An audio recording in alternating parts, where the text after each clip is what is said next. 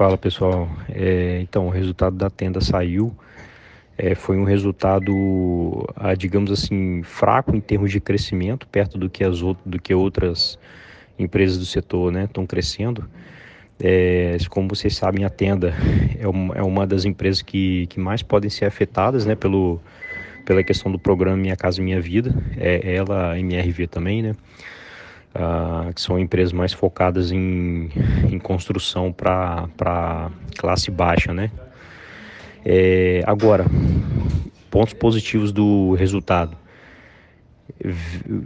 O, a rentabilidade da empresa continua impressionante, continua dando uma surra em qualquer, em qualquer construtora, né? qualquer construtora do setor. Você pode ver que a rentabilidade, o retorno sobre capital investido, né, tá, cresceu bastante, retorno sobre patrimônio líquido continua bom também, ou seja, em termos de rentabilidade, qualquer indicador que você pegar, a tenda dá uma surra em qualquer, em qualquer empresa do setor nesse momento, né? Agora, tem aquele negócio, né? Resta saber se uh, isso vai continuar e o quanto que o programa Minha Casa Minha Vida vai impactar a tenda. Mas o valuation dela ainda, na minha consideração, está atrativo, né?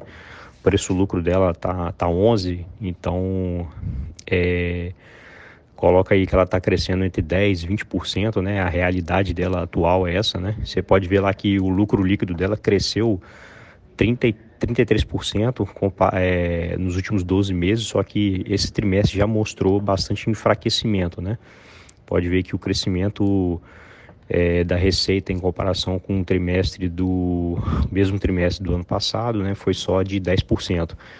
Né, e o lucro líquido foi um crescimento um pouco maior, o que mostra é, a eficiência operacional da empresa e, e as margens melhoradas, né, cada vez melhores, tá bom? Então esses são os pontos é, positivos e negativos aí que, que tem para destacar da tenda. É, continua lá na, na recomendação, ainda não, não tem nenhum motivo é, que seja forte, né? Até agora pelo menos não mostrou para a gente nenhum motivo que possa fazer com que a gente tenha um temor maior, né?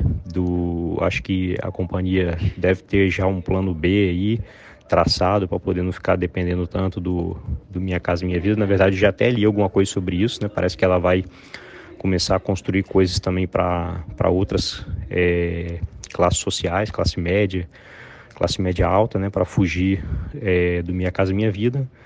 É, resta saber se esses projetos novos é, vão ser tão rentáveis quanto o, o do Minha Casa Minha Vida, beleza? Ah, eu falei a informação do retorno sobre capital investido, eu falei errado, é, é 26%, né? Falei 18, 18 é o, é o ROI, né? O retorno sobre patrimônio líquido. Então, assim, cara, eu não conheço nenhuma construtora que tenha é, retorno sobre capital investido de de, sei lá, 18, 19, 20%, quanto mais 26%, né? Então, tipo, a rentabilidade da tenda realmente está impressionante.